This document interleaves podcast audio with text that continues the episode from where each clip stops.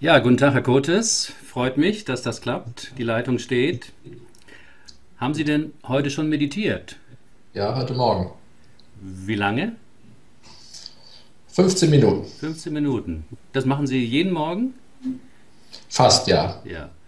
Normalerweise etwas länger, Aha. abends auch, Ja. aber es klappt nicht immer so. Da muss man sich ein bisschen nach, dem, nach den Gegebenheiten richten. Ja. Haben Sie schon festgestellt, ob Ihnen was fehlt, wenn Sie mal nicht zum Meditieren kommen? Unbedingt. Ja.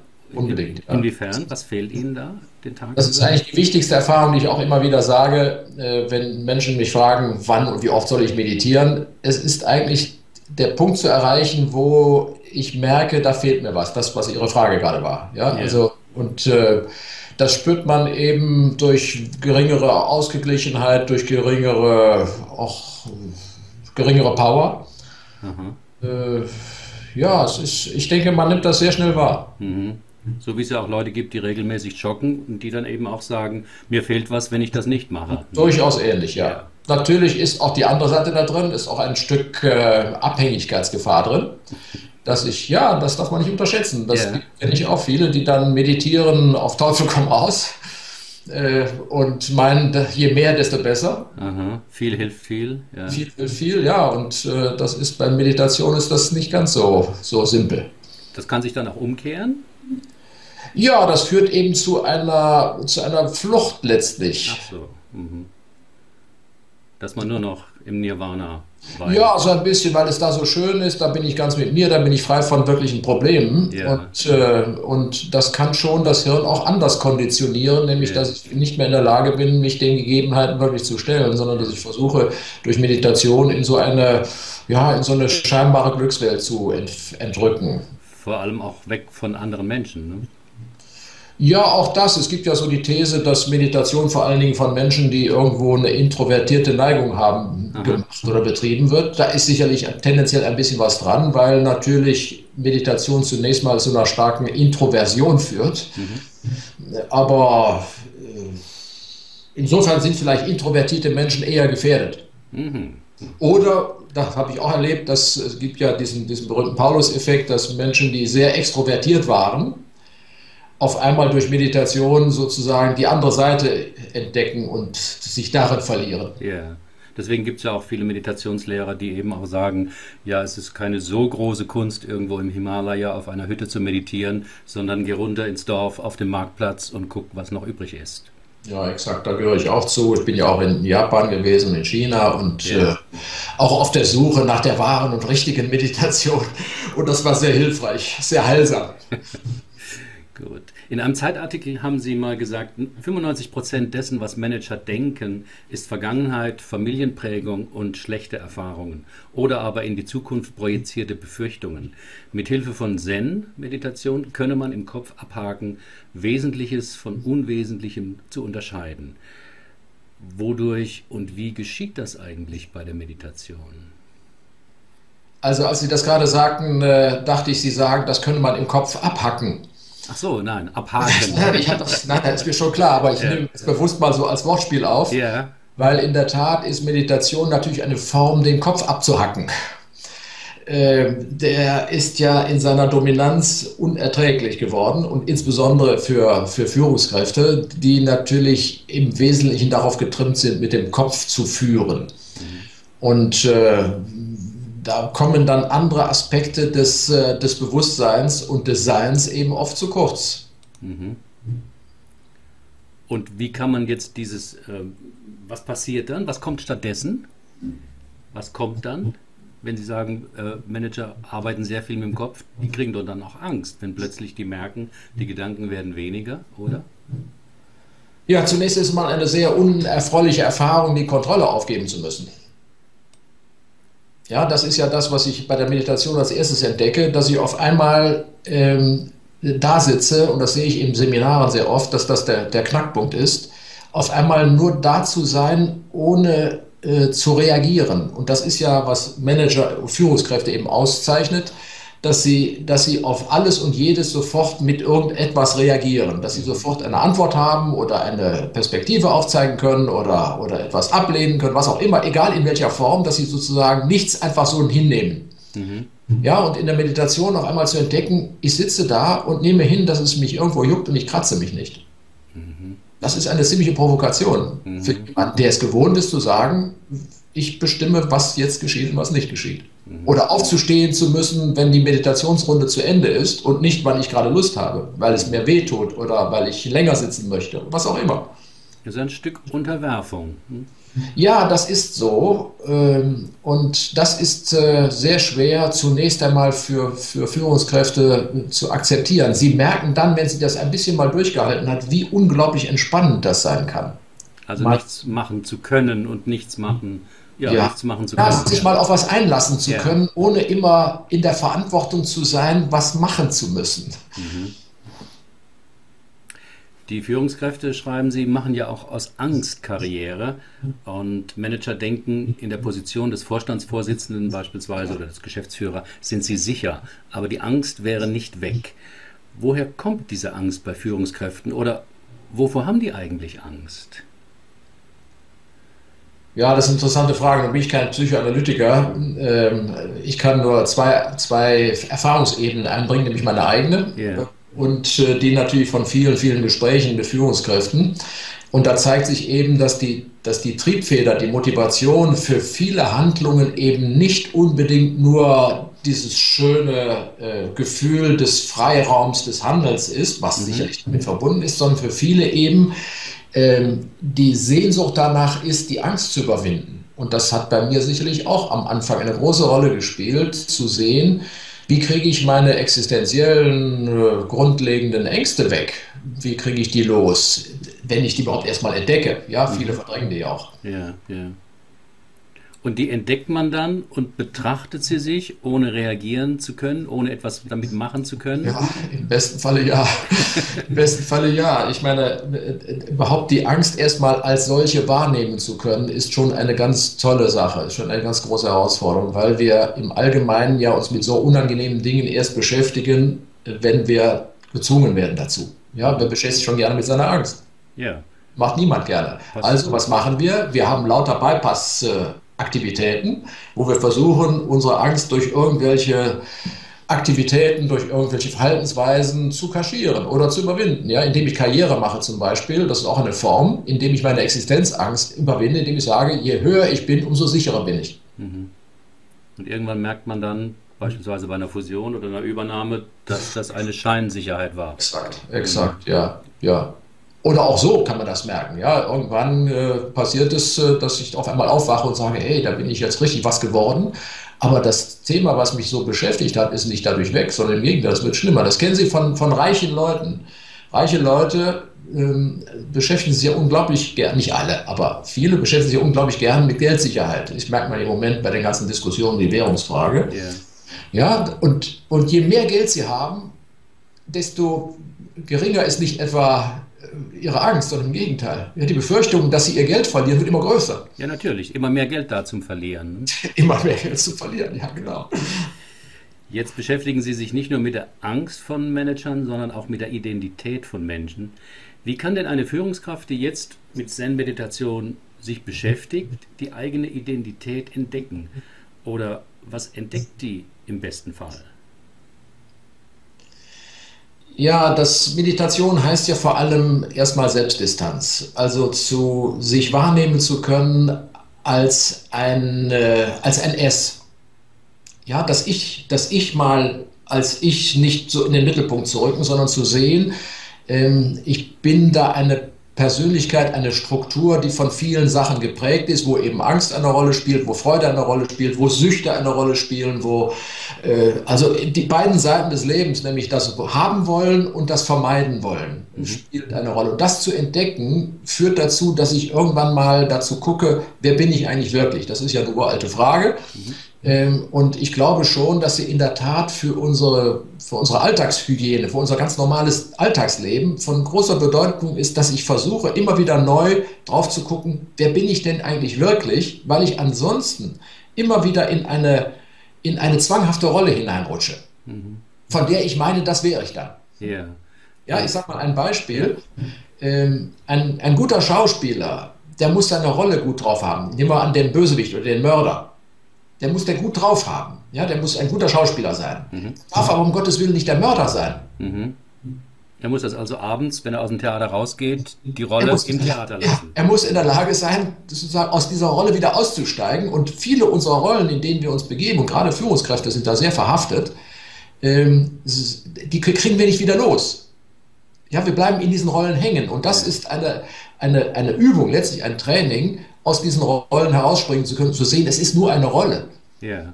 Das kenne ich ja ein bisschen aus Paartherapien, ah, äh, ja. wo der Mann auch meinetwegen Geschäftsführer oder, oder ein, ein, hohes Tier ist und ihn manchmal eben, wenn er dann reinkommt und die Rolle nicht abgelegt hat, die Ehefrau ihn daran erinnern muss, hör mal, wir sind nicht deine Angestellten. Ne? Du ja. bist hier ein ganz normaler Mensch und die Kinder schon gar nicht. Ne? Komm mal runter. Ja, und das hört er schon gar nicht gerne, nehme ich an. Überhaupt nicht, ist ja. tief, tief gekränkt. Ja, klar, weil seine Rolle, die er für, für das zentrale Wichtigste hält, wird da auf einmal unterminiert oder, oder in Frage gestellt. Ja, das stimmt, das stimmt.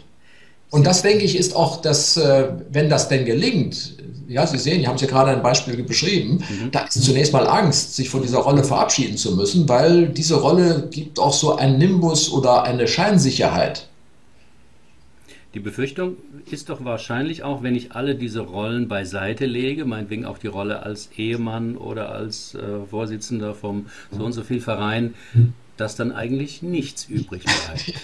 ja, ja, Sie äh, komme da auf den Titel meines letzten Buches. Ich habe es gelesen, ja, ja, deswegen komme ich auch ein Stück weit drauf. Ja, das ist in der Tat so, deswegen heißt das auch so, weil, ja. weil die erschreckende Erkenntnis, die dann irgendwann mal langsam dämmert, äh, ist, da ist wirklich nichts.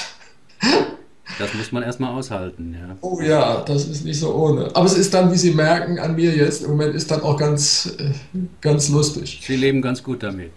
Das ja, ich will jetzt nicht sagen, dass ich ständig im Nichts lebe oder so, ja. sondern, sondern zu, zu ahnen, dass da, dass da all diese Projektionen, die ja auch ein Stück Fessel sind, dass die dann nicht mehr notwendig sind. Ja, das, äh, das führt dann zwangsläufig zu diesem Nichts. Und Nirvana meint ja nichts anderes, als zu sehen, ich lande auf einmal frei von all diesen Bindungen, frei von diesen Fesseln. Und das ist zunächst einmal, weil wir anders konditioniert sind, ist das zunächst einmal sehr beunruhigend. Mhm. Was habe ich dann noch? Wo kann ich mich dran halten? Was bleibt dann an Sicherheit? Das ist ja das, das ist ja der, sag mal, das ist ja das, der Trugschluss der Religionen dass man sich an etwas halten kann. Und wenn ja, nicht in diesem Leben, dann aber wenigstens im Himmel, dass da ein Platz auf mich wartet. Ja, in dem Himmel oder notfalls dann in der Hölle. Ja, egal. Es ist jedenfalls irgendwas, was sicher ist. Mein Platz ist sicher, ja. Ja. Jetzt jenseits der Identität von Menschen beschäftigen Sie sich auch mit der Identität von Unternehmen oder größeren Systemen. Was genau ist in Ihrer Meinung nach die Identität von Deutschland?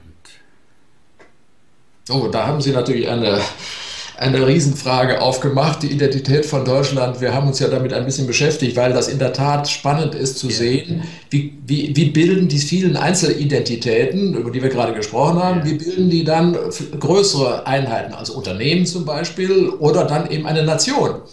Ja, und äh, wir haben da zwei, zwei äh, Forschungswege zusammengeführt, nämlich einmal einen rein quantitativen, wir haben also äh, repräsentativ befragt, mhm. Menschen, was denken sie so über Deutschsein? Und wir haben eine tiefenpsychologische Untersuchung gemacht. Und dabei kommt eigentlich was ganz Interessantes daraus. Die Deutschen sind noch sehr stark geprägt von ihrer urarchaischen Herkunft. Nämlich, und ich sage das mal ganz banal und sehr einfach, wir sind Waldvölker. Ja, die Deutschen sind Waldvölker. Mhm. Sind alle in irgendeiner Form, deswegen lieben wir den Wald auch so sehr. Das ist ja ein, ein ganz wichtiges Bild in Deutschland. Mhm. Ja, keine Nation hat so eine Beziehung zum Wald wie die Deutschen. Ja, wir sind aus dem Wald heraus als kleine Stämme, Gruppen gebildet und die haben sich dann weiterentwickelt. Aber das haben wir noch tief in uns drin, so wie wir im Großen das Krokodil drin haben. Mhm. Insofern, und jetzt mal auf die Gegenwart bezogen, insofern ist die deutsche Mentalität durch und durch föderal. Ja, wenn man das mal sozusagen weiter projiziert. Mhm. Ja, das heißt also, wir haben im Laufe der Zeit gelernt, aus dem Wald heraus kommt man in Kontakt mit anderen Gruppen und man muss sich da irgendwie arrangieren, zusammenfinden. Ja, die ganze, äh, was, was im 17., äh, 18. Jahrhundert in Deutschland war, diese völlige Kleinteilerei. Ja, all diese ganzen kleinen Fürstentümer, die es da gab, über die Heine so gelästert hat. Mhm. Das ist typisch deutsch gewesen. Und dass wir heute ein föderales System haben, ist auch typisch deutsch. Und insofern, und das finde ich an dieser ganzen Untersuchung fast das, fast das Interessanteste, insofern ist Nationalismus für die Deutschen eigentlich ein Irrweg. Inwiefern? Ja, weil er gar nicht zur, zur Grundpsyche passt. Die Grundpsyche ist, wir sind Kölner, wir sind, äh, wir sind Sachsen, wir sind äh, Bayern, wir sind Düsseldorfer, wir sind, äh, ja, also wir sind von, von unserem Ursprung her sind wir immer bezogen auf kleinere Einheiten und das kann man ja auch sehen, diese ganze Vereinsmalerei in Deutschland, mhm. ja auch darauf. Also praktisch die Zugehörig zu, Zugehörigkeit zu einer kleinen Gruppe, die in einem speziellen Wald ja, zu einem Stamm kann man vielleicht sagen. Das ist eigentlich sozusagen unsere Kernidentität, yeah. aus der sich heraus entwickelt hat, aha, das ist besser, dass wir gut zusammenarbeiten, also machen wir das in so einem Verbund. Yeah. Aber wir sind nicht wie Frankreich ein, eine Nation. Das ist völlig anders.